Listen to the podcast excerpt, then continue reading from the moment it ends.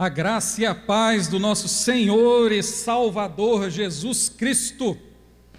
Betão assustou ali, né? Porque já cheguei com tudo aqui no som. Aí vocês vão regulando aí. Bom, estou muito feliz de estar aqui.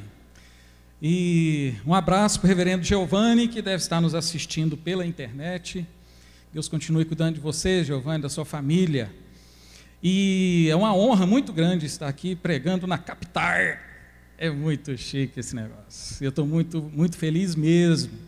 E, e, eu já fiquei muito feliz aqui e, é de ver o baterista de vocês. Né? O baterista tocou bateria, tocou flauta, tocou gaita. Ele já ficou de olho no guitarrista, falando assim: se você bobear, eu toco guitarra também. Né? Eu queria perguntar: você gostaria de pregar também? Ah, fantástico, que bem, é, é uma benção pessoas assim na, na igreja. Deus te abençoe, meu irmão, viu? É, abra sua Bíblia, vamos abrir nossas Bíblias em Gênesis, capítulo 22. Gênesis capítulo 22.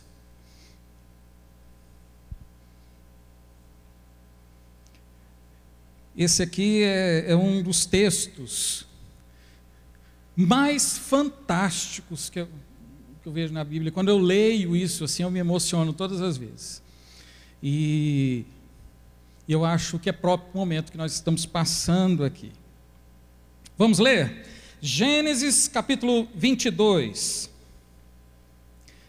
Depois dessas coisas, pôs Deus Abraão à prova e lhe disse: Abraão, este lhe respondeu: Eis-me aqui. Acrescentou Deus: Toma teu filho, teu único filho Isaque, a quem amas, e vai-te à terra de Moriá. Oferece-o ali em holocausto sobre um dos montes, que eu te mostrarei.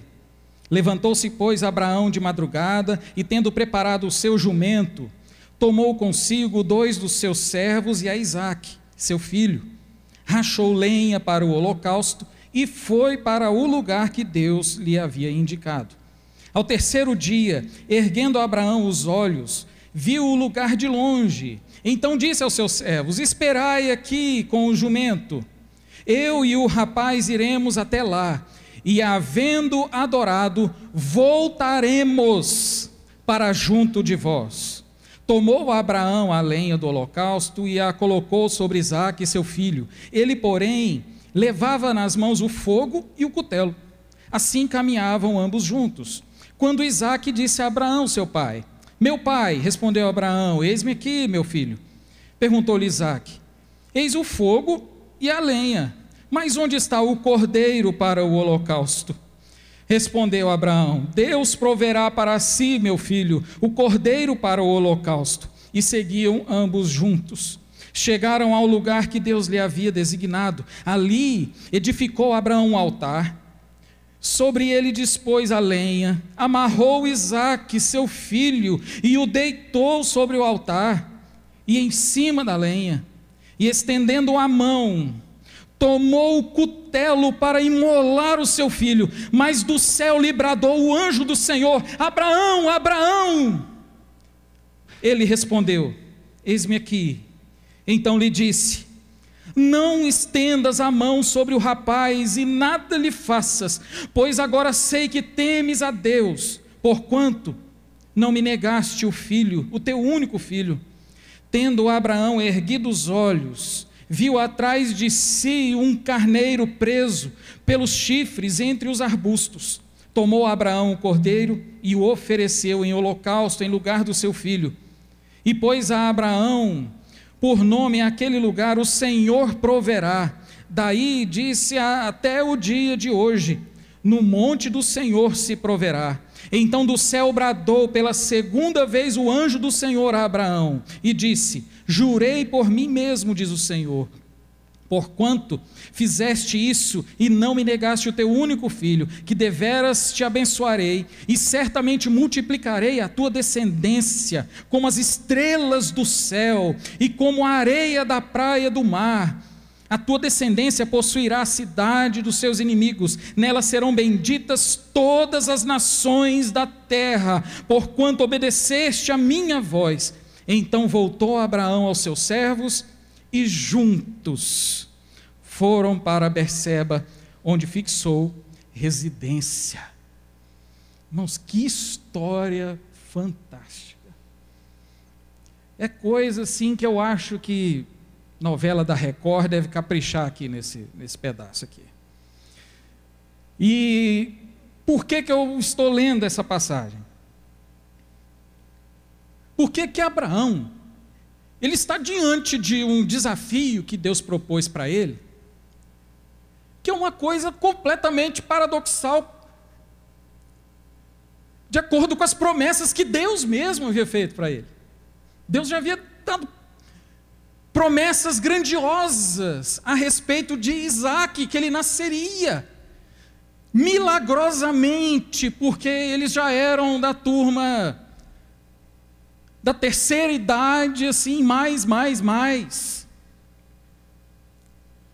Eu acho que quando eles ouviram isso de Deus, falaram assim: Deus, mas a gente tem um filho. Nós acabamos de tomar vacina do Covid, nós somos da, do grupo de risco. Senhor, a gente. Como é que a gente vai fazer isso aí? Mas é Deus é que faz e Deus prometeu. E Isaac nasceu. E a promessa sobre a vida de Isaac, que a partir dele, que da semente de Abraão, muitos povos sairiam dessa semente. Muitas famílias, havia uma promessa grandiosa de Deus em cima de Isaac, mas de repente, Deus chega para Abraão e fala: Abraão, é o seguinte, sabe o teu filho Isaac? aquele a quem você ama, seu único filho, filho da promessa, é claro que ele tinha um outro filho né, por fora, mas o filho da promessa era Isaac. Pois é, você vai oferecer o seu filho em holocausto. Mas imagina a cabeça de um pai que milagrosamente teve um filho, um único filho, um filho prometido, e que haviam outras promessas e heranças a partir desse filho. Aí agora, peraí, mas é, é isso mesmo? Senhor, é, é, é esse recado é para é para mim? O senhor não errou de endereço, não? Então a, a gente hoje, nós estamos vivendo situações não muito diferentes dessas. A gente tem escutado notícias, estava conversando com o nosso irmão presbítero aqui agora cedo, a gente conversando sobre a situação né, das nossas cidades e a, a coisa está terrível. Quando a gente pensa que está melhorando, aí vem tudo de novo e vem muito pior. E a gente fica perplexo e fala: peraí, mas o que está acontecendo?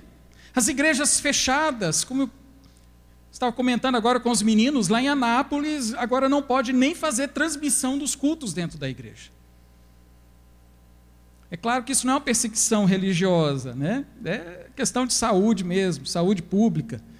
Mas olha só aonde nós estamos chegando.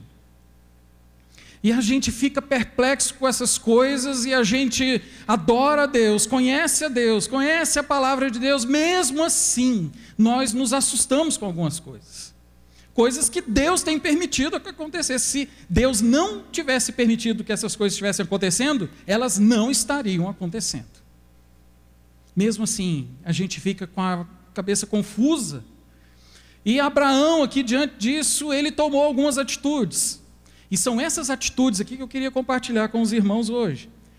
Qual foi a reação então de Abraão diante desse desafio, dessa prova que Deus propôs a ele? E já começa com aquela consciência que ele já tinha da promessa de Deus. Se você voltar no capítulo 17, versículo 19, vamos relembrar a promessa que Deus fez. Deus lhe respondeu: De fato, Sara, tua mulher, te dará um filho, e lhe chamarás Isaque. Estabelecerei com ele a minha aliança, aliança perpétua para a sua descendência. Quanto a Ismael, eu te ouvi, abençoá-lo-ei, falo-ei fecundo e multiplicarei extra, extraordinariamente. Gerará doze príncipes e dele farei uma grande nação. A minha aliança, porém, estabelecê-la-ei com Isaque, a qual Sara te dará a luz, neste mesmo tempo daqui um ano. E finda essa fala com Abraão, Deus se retirou dele, elevando-se. Então havia essa promessa, e essa promessa era para Isaac, especificamente para Isaac. Isaac era o filho da promessa. Então o que, que foi que aconteceu e qual que foi a reação então de Abraão diante disso tudo? A primeira coisa que a gente vê no versículo 3, a gente já vê a primeira reação de Abraão. Versículo 3 diz assim: Levantou-se, pois, a Abraão de madrugada, e tendo preparado o seu jumento, tomou consigo dois de seus servos e a Isaac, seu filho, rachou a lenha para o holocausto e foi para o lugar que Deus lhe havia indicado. Sabe o que, que Abraão fez? Abraão obedeceu. Estava entendendo o que estava acontecendo? Claro que não. Estava numa crise tremenda? Estava. Meus irmãos, que coisa que Deus pediu para ele fazer. Mas sabe o que, que ele fez? Obedeceu. Ele levantou, fez ali uma sete list das coisas que ele precisava fazer e juntar, se organizar. E ele obedeceu. Ele poderia ter, parece que alguns de nós poderiam até ter reclamado com Deus. Deus, espera aí. Não é assim, não tem outra coisa, não tem outro jeitinho. Deus não tem outra solução para isso que o Senhor está propondo. Por que, que o Senhor está fazendo isso? Deus só esqueceu do, do, das promessas que o Senhor fez. Estou achando que o Senhor está esquecendo, Deus, porque o Senhor acabou de prometer que esse era um filho da promessa coisas gloriosas para o nosso futuro, e agora, Deus, espera aí, não é assim. A obediência é algo que Deus ele olha com muito cuidado e com muita seriedade. Qual que foi o primeiro pecado no jardim do Éden? Eles desobedeceram a Deus. E, o, e a desobediência e o pecado, eles têm uma ligação muito própria. Todo pecado é desobediência. Qualquer tipo de pecado é desobediência. Deus, ele olha para o coração que é obediente. E a gente lê isso lá em Deuteronômio capítulo 11, quando Deus explica os benefícios de viver em obediência a Deus. Deus entregou os dez mandamentos, todas as leis que iriam reger o povo. E lá no capítulo 11 de Deuteronômio ele fala: Guardai, pois, todos os meus mandamentos, para que sejais fortes. No versículo 13: Se diligentemente, se diligentemente obedecerdes os meus mandamentos. Pois as minhas palavras, põe as minhas palavras no vosso coração, versículo 18. Porque se diligentemente guardardes os meus mandamentos, Deus ele preza por sua palavra, por sua lei, por seus mandamentos. E o que ele quer de nós? Obediência. É isso que ele queria do povo dele. Até mesmo as questões da agronomia. Deus falava assim: ó, se vocês diligentemente, se vocês obedecerem os meus mandamentos, eu trarei chuva para vocês, vocês poderão plantar, vocês terão uma colheita abundante. É claro que depois tem uma listinha, porém, se vocês não me obedecerem. Então, obediência é algo que Deus leva a sério. E lá no versículo 26, capítulo 11, ele fala: ó, E eis que hoje eu ponho diante de vocês a bênção e a maldição. A bênção se vocês cumprirem os meus mandamentos, e a maldição se vocês não cumprirem. Então era assim que Deus agia com o povo dele. E nós lemos também a história do rei Saul. E eu acho interessante a respeito da obediência do, do, do rei Saul, lá em 1 Samuel capítulo 15, é porque a obediência dele é aquela obediência meia boca. é aquela obediência marromeno. É aquela obediência também que ela é espiritualizada. É uma desobediência, só que ela é piedosa. Olha só por quê. Versículo, lá no versículo 22 do capítulo 15 de Samuel diz assim: Porém Samuel disse: Tem porventura o Senhor tanto prazer em holocaustos e sacrifícios, quanto que se obedeça a sua palavra? Eis que obedecer é melhor do que sacrificar, e o atender melhor do que a gordura de carneiros. Porque a rebelião é como o pecado de feitiçaria, e a obstinação é como a idolatria e cultos a ídolos do lar. Olha só com que Deus compara a desobediência. E sabe o que, que foi que, que Saul falou? Falou assim, gente, mas era para ter matado todos os animais? Era, na guerra. Mas eu fiquei com medo do povo achar ruim. E eles queriam pegar os animais. E aí eu temi o povo, que ele se rebelasse contra mim. E eu permiti que eles pegassem. Mas esses animais eram para adorar a Deus, é para oferecerem sacrifício a Deus. Olha só. O que, que é uma obediência meia-boca? Deus queria ser adorado? Queria, mas Deus quer ser obedecido. Não adianta desobedecer e querer oferecer sacrifícios a Deus, porque não é isso que Ele quer. Ele quer pessoas que obedeçam a Sua palavra, aquilo que Ele diz. E isso nós, nós vimos na vida aqui de Abraão, porque mesmo numa situação, um paradoxo enorme, uma crise dentro da família enorme. O que, que ele fez? Estava entendendo a situação? Deus já havia falado para ele o que ia acontecer? Não. Mas ele obedeceu. Obedeceu a palavra de Deus.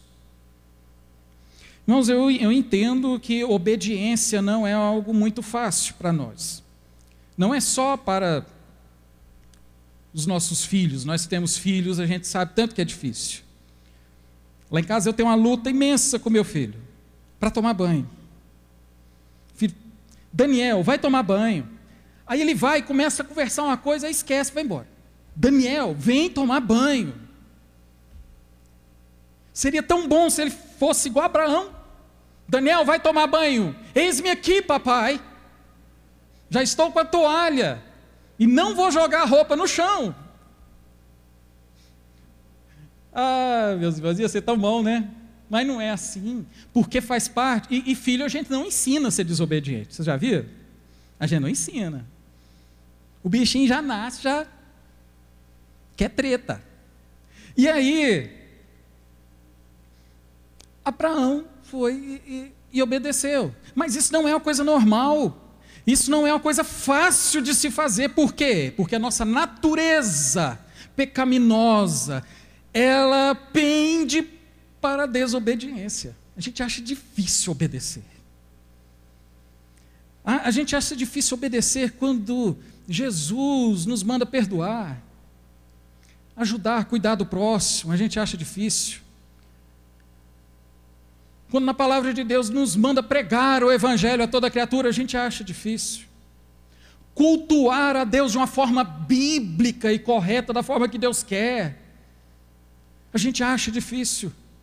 Meus irmãos, obedecer a Deus em tu, todas as coisas é uma coisa muito difícil, eu entendo isso. E eu fico pensando que não foi fácil também para Abraão. Os textos narrativos, principalmente quando você vai ler assim essas narrativas do Antigo Testamento, é, tem algo interessante. Quando ele, ela tem uma velocidade da narrativa. Imagina um filme, isso acontecendo no filme. De repente, começa cenas mais lentas. Porque quer enfatizar alguma coisa, tem alguma importância aquilo. E aqui o escritor coloca, Moisés, coloca aqui um drama para mostrar que isso aqui, gente, não foi algo fácil. Eu estava lendo isso aqui e eu imaginando, né? Como é que foi? Eu não vi como é que é na novela da Record. né? Eu só sei como é que está aqui na Bíblia, mas eu não sei como é que está lá. mas eu fico imaginando ele acordando de madrugada. Acordando entre aspas. Como é que dorme? Quem dormiria numa situação dessa? Então ele levantou de madrugada, com cuidado para não acordar a esposa. Pensou que se ela pergunta, o que, que você vai fazer? Gente, mas aí ele levantou devagarzinho, com cuidado. Aí ele cantando, né, baixinho, firme nas promessas do meu Salvador. Aí vai para o aposento de Isaac. Não tinha porta de madeira, mas faz de conta que tem. Isaac! Isaac, acorda! que foi, pai? Vem cá, vamos ali. Vamos adorar a Deus. Firme nas promessas do meu Salvador. Aí vai na casa dos seus dois servos. Fulano, vem cá. Você também, vem cá, acorda, me ajuda aqui. Nós vamos fazer uma viagemzinha. Três dias. Nós vamos fazer uma viagemzinha rápida ali, me ajuda a juntar umas coisas. Firme nas promessas do meu salve. E aí, Isaac, vai lá, põe pão de queijo passar enquanto eu vou arrumar a jumentinha. Irmão, você está entendendo? O texto aqui começou a contar alguns detalhes que não precisava. Moisés poderia só ter falado e ele obedeceu e foi para Moriá. Mas não, parece que parou o tempo. E aí Moisés começou a contar que foi, acordou os servos, juntou Isaac, acordou de madrugada, são detalhes. O tempo está mais devagar. Há um drama aqui. E arrumando a jumentinha, Pois é, vamos lá, jumentinha, penteando a jumentinha e cantando. Firme, firme, firme nas promessas de Jesus, meu mestre. Irmãos, que drama, que coisa difícil. E depois de arrumado, e foi cortar lenha. Olha só o que, que o texto está narrando que Abraão parou para cortar lenha, para queimar o seu próprio filho. Irmãos, é um drama imenso isso aqui.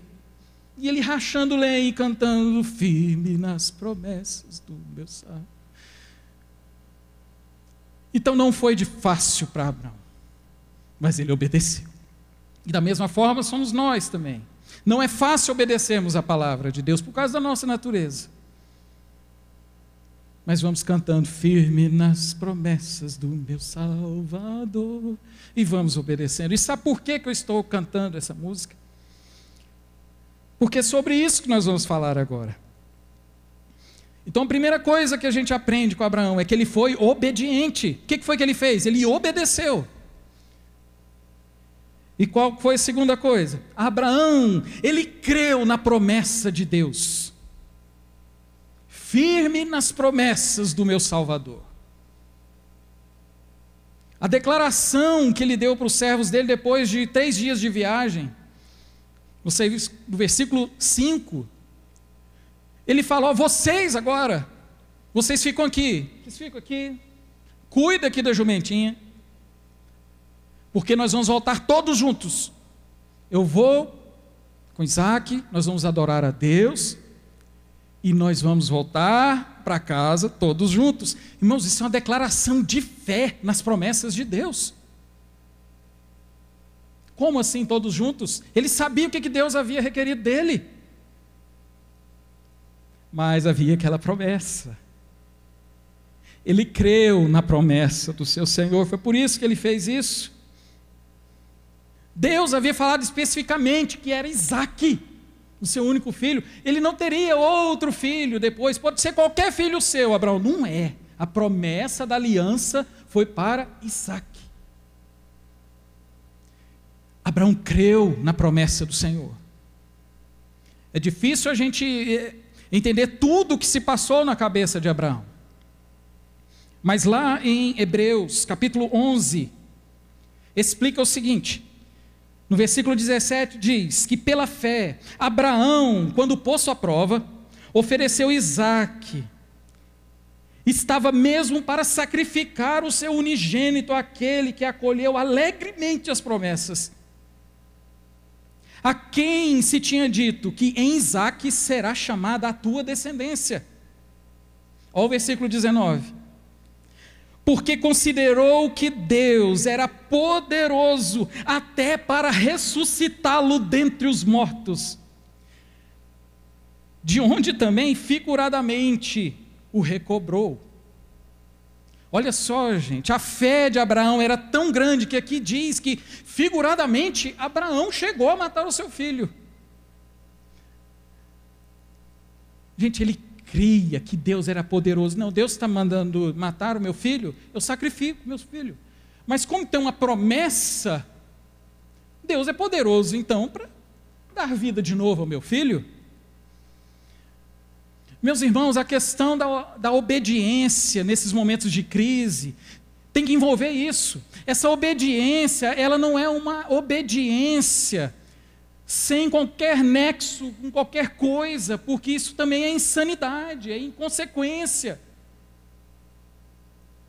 Você já teve amigos assim, né, na adolescência, no acampamento, você falava assim, você sabia que o cara era assim 220. E que todo mundo gostava, porque você falava assim, rapaz, eu duvido que você pula daqui. ele vai pula. Sem pensar, ele pensa no perigo de nada. São pessoas irresponsáveis que fazem isso. Abraão não estava sendo irresponsável. Ele não estava somente obedecendo por um temor. Ele não estava somente obedecendo de uma forma assim completamente desligada de qualquer outro contexto. Não! Ele obedeceu porque ele creu em Deus, nas promessas que Deus havia feito. Era uma obediência fundamentada numa fé. Fé que é destacada aqui, né, em Hebreus 11, né, a respeito da fé que Abraão teve. Em Gálatas 3, em Romanos capítulo 4, diz que Abraão creu em Deus e isso lhe foi imputado para justiça. Meus irmãos, diante de situações assim, parecem paradoxais, eu coloquei essa palavra paradoxal só para ficar chique. É porque eu falei para o pastor Romulo que eu ia procurar umas palavras bem difíceis para ficar chique o sermão. Mas são essas coisas que a gente não consegue entender. Paradoxal ficou bom, não ficou, pastor Romulo? São coisas, peraí, Deus falou uma coisa e depois ele falou outra e as duas coisas não estão batendo uma coisa com a outra. E a gente sofre coisas parecidas porque nós cremos em Deus, nos alegramos em Deus, e a nossa vida parece que não está compatível, parece que as coisas não estão andando. A igreja está sofrendo isso, todos nós estamos sofrendo, e a gente tem certas dificuldades para entender isso. Então nós temos que obedecer. E nós obedecemos a Deus, porque nós cremos nas promessas dEle, nós cremos na palavra de Deus, é por isso que nós obedecemos.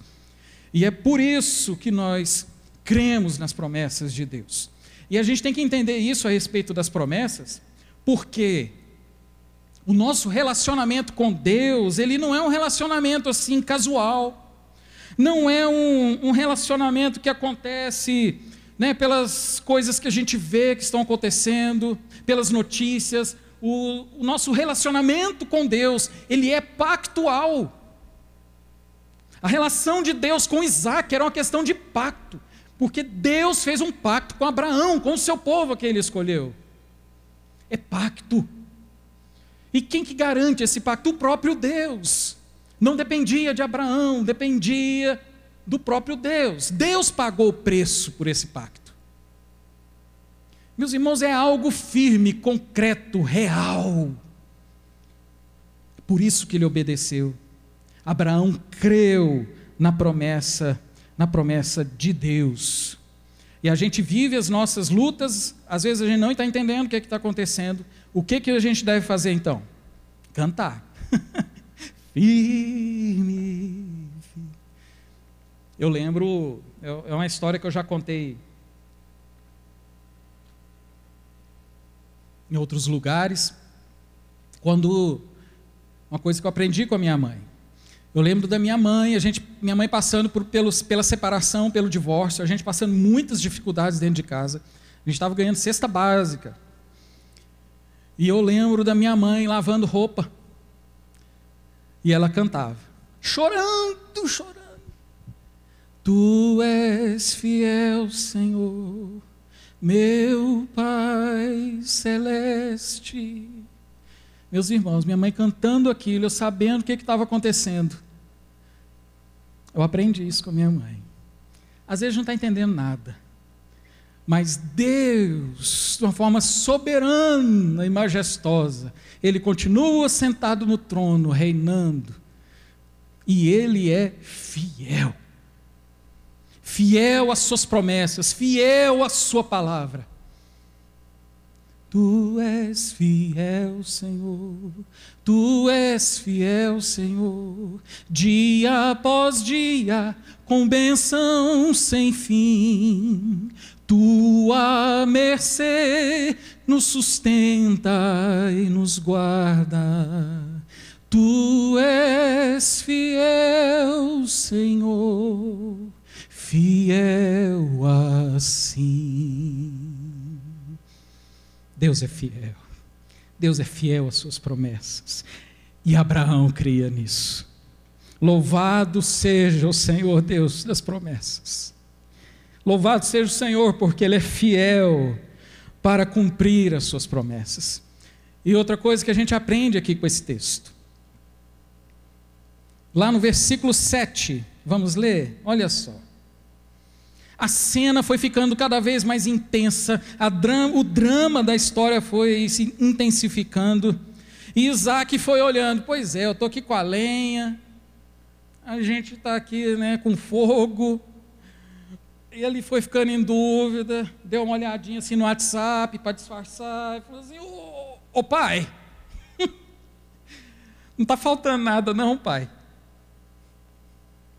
Pai, a gente tem tudo aqui, cadê o animal para o sacrifício? Olha a resposta de Abraão.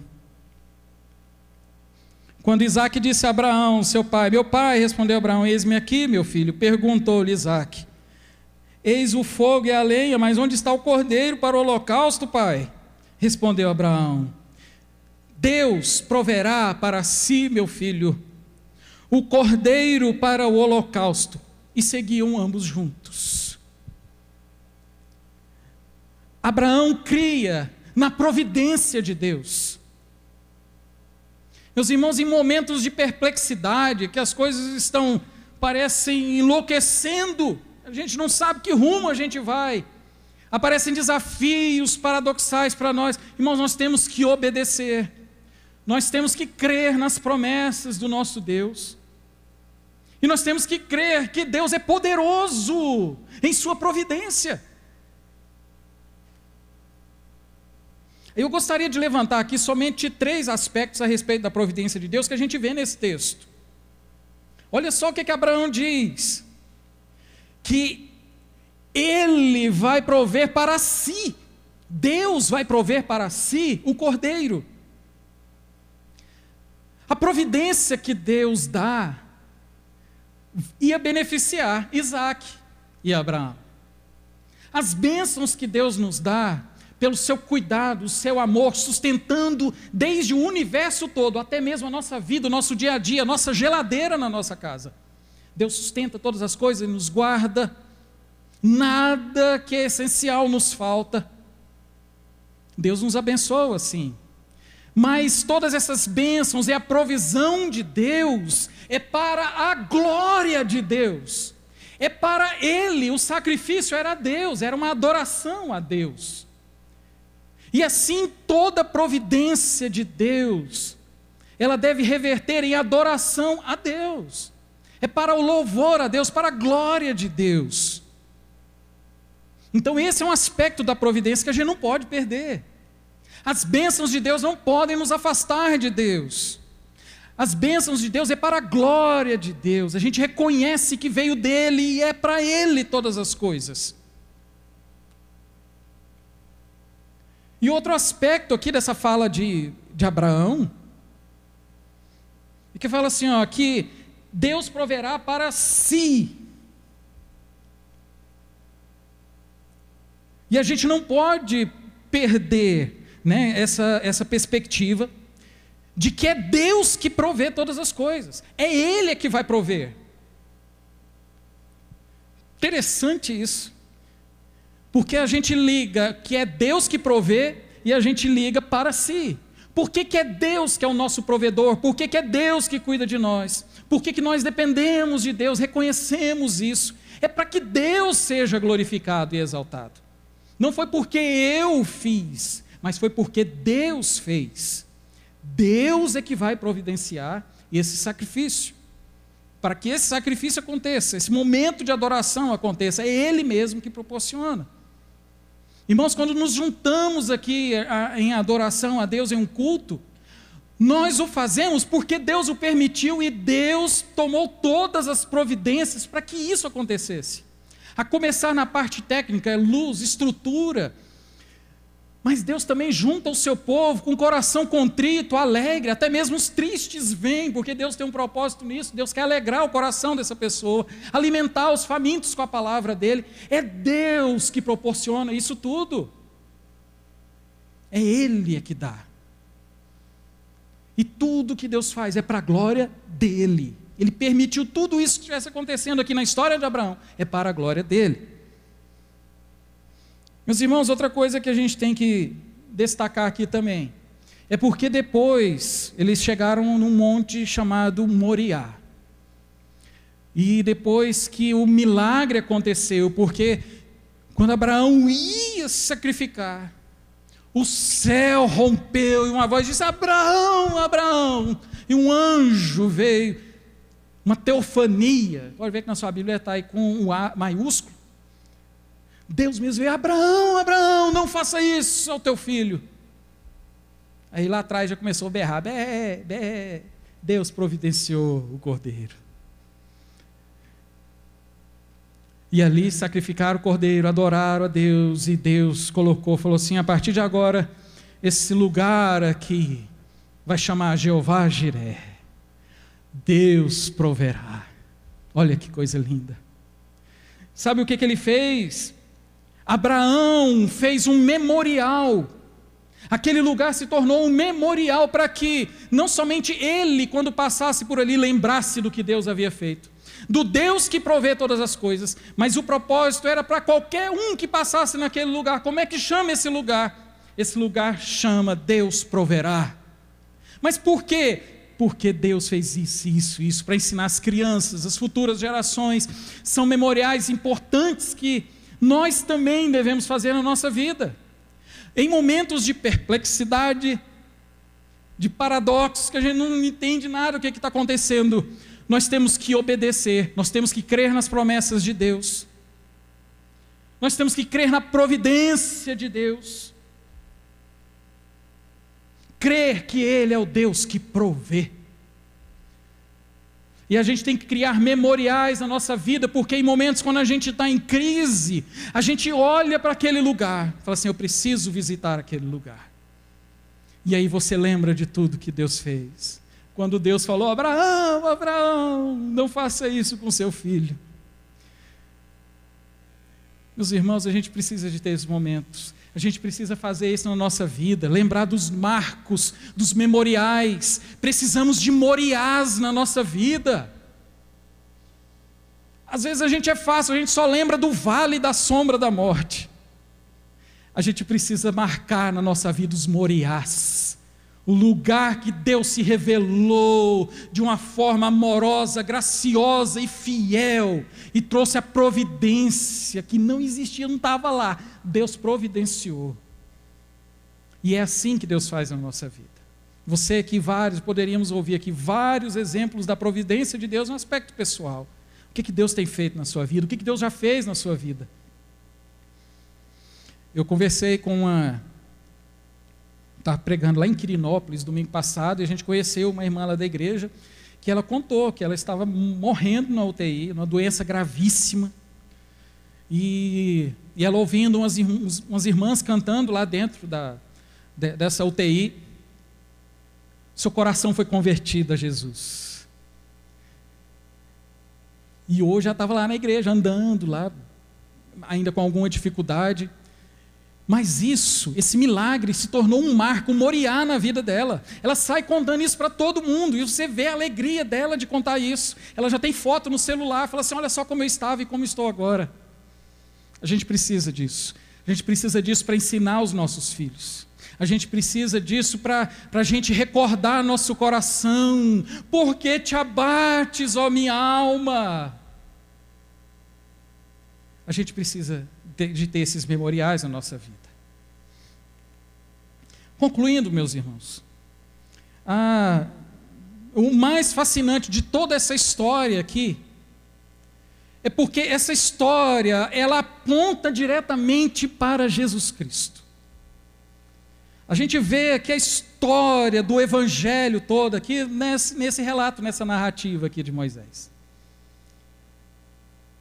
É fantástico a gente ver isso.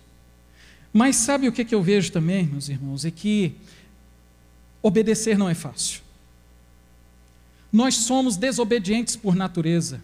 Às vezes fazemos como Saúl, aquela obediência meia boca, aquela obediência ou a desobediência maquiada de espiritualidade, que a gente acha que vai enganar todo mundo. Mas no fundo, no fundo, nossas intenções são outras, não era aquilo que Deus queria de nós como esse texto ele aponta para Jesus Cristo. Meus irmãos, nós não dependemos somente da nossa obediência, porque nós estaríamos fritos, estaríamos mortos e condenados nos nossos pecados até hoje. Mas Jesus Cristo foi aquele que obedeceu o seu Pai em todas as coisas, e ele foi obediente até a morte de cruz. Meus irmãos, nós podemos ser obedientes não por nossa força, nós podemos ser obedientes é por causa da obediência de Jesus Cristo, é porque Jesus Cristo foi obediente e hoje nós estamos nele, é por isso que nós agora podemos também obedecer a Deus, é por causa de Jesus. A gente tem dificuldade de crer nas promessas de Deus, porque a gente, a gente tem aquela música que a gente canta, não, olha a circunstância, não, não, não, olha o seu amor, olha o seu amor, não me guie por vista, ah, alegre estou. Meus irmãos, a gente já cantou mentindo isso demais, não já? Ah, mas como você mentiu, né? Você quer orar, Romulo, quer orar por perdão de pecado de novo aqui? Porque a gente cantou isso, foi muita mentira. A gente vai pelo que a gente vê, aquilo que a gente lê na internet, notícia no grupo da família, tudo abala a gente. Mas Jesus Cristo, Jesus Cristo, ele não veio só nos ensinar a crer nas promessas de Deus, porque Jesus Cristo cria em todas as promessas do Antigo Testamento, e quando ele veio, veio pregar, ele usava as promessas dos profetas para afirmar a respeito dele. Creio, ele fala, ó, creio nas promessas. Isaías não disse assim? Pois é, sou eu. Meus irmãos, mas é muito mais do que isso. Jesus, ele não só quer nos ensinar a crermos, a descansarmos na promessa de Deus, mas Jesus Cristo, ele é a realização de todas essas promessas. O Verbo se fez Aqui é gente, né? O Verbo se fez gente e habitou entre nós. A promessa, agora antes era somente sombras, imagens da, do Messias que veria, mas agora não. Vemos toda a completude da palavra de Deus no Senhor Jesus. Os irmãos, nele está toda a realização de todas as profecias e todas as promessas de Deus, todas elas estão em Cristo Jesus. E é Ele que nos garante essas promessas. Irmãos, é por isso nós temos que crer nas promessas de Deus, mesmo que sejam tão difíceis, mas é por causa de Jesus. A nova aliança meus irmãos, nós também temos uma fé, ela, ela não é assim tão suficiente, né? Nossa fé, ela é tão fraquinha. E a gente tem tantas dificuldades para entender esses momentos que nós estamos passando. Mas nós temos dificuldade de entender Deus como provedor, e é por isso que nós andamos tão ansiosos. E a gente não pode negar isso. Meus irmãos, mas sem Cristo Jesus, quando nós olhamos para Cristo, entendemos aquilo que Cristo veio fazer em nós, nós somos satisfeitos inteiramente em Cristo Jesus. Jesus, Ele é o pão da vida. Quem come desse pão jamais terá fome. Jesus é a água. Quem bebe dessa água jamais terá sede. Jesus é a paz que excede todo entendimento. Irmãos, todas as nossas realidades, os nossos anseios, eles podem ser satisfeitos em Cristo Jesus. Deus resolveu prover todas as coisas através de uma pessoa, do seu filho, do seu único filho, o Senhor Jesus.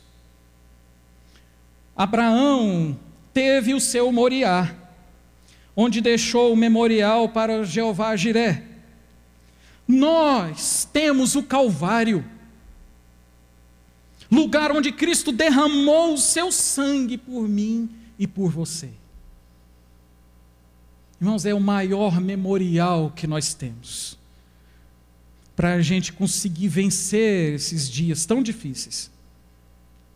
É lembrarmos do grande memorial do Calvário, onde o Cordeiro de Deus que tira o pecado do mundo morreu por nós. Sim, eu sempre amarei essa cruz até morrer eu a vou proclamar. Tomarei eu também minha cruz, até por uma coroa trocar. Meus irmãos, é olhando para a cruz, crendo na promessa de Jesus que já foi preparar um lugar para mim e para você a promessa que Deus fez para Isaac, que abençoariam todas as nações da terra. Como nós cantamos aqui, povos, línguas e nações, um dia estaremos todos juntos celebrando ao Senhor Jesus e adorando toda língua, nação, e como diz essa música que eu cantei agora, até por uma coroa trocar. Meus irmãos, vamos descansar nas promessas do Senhor Jesus.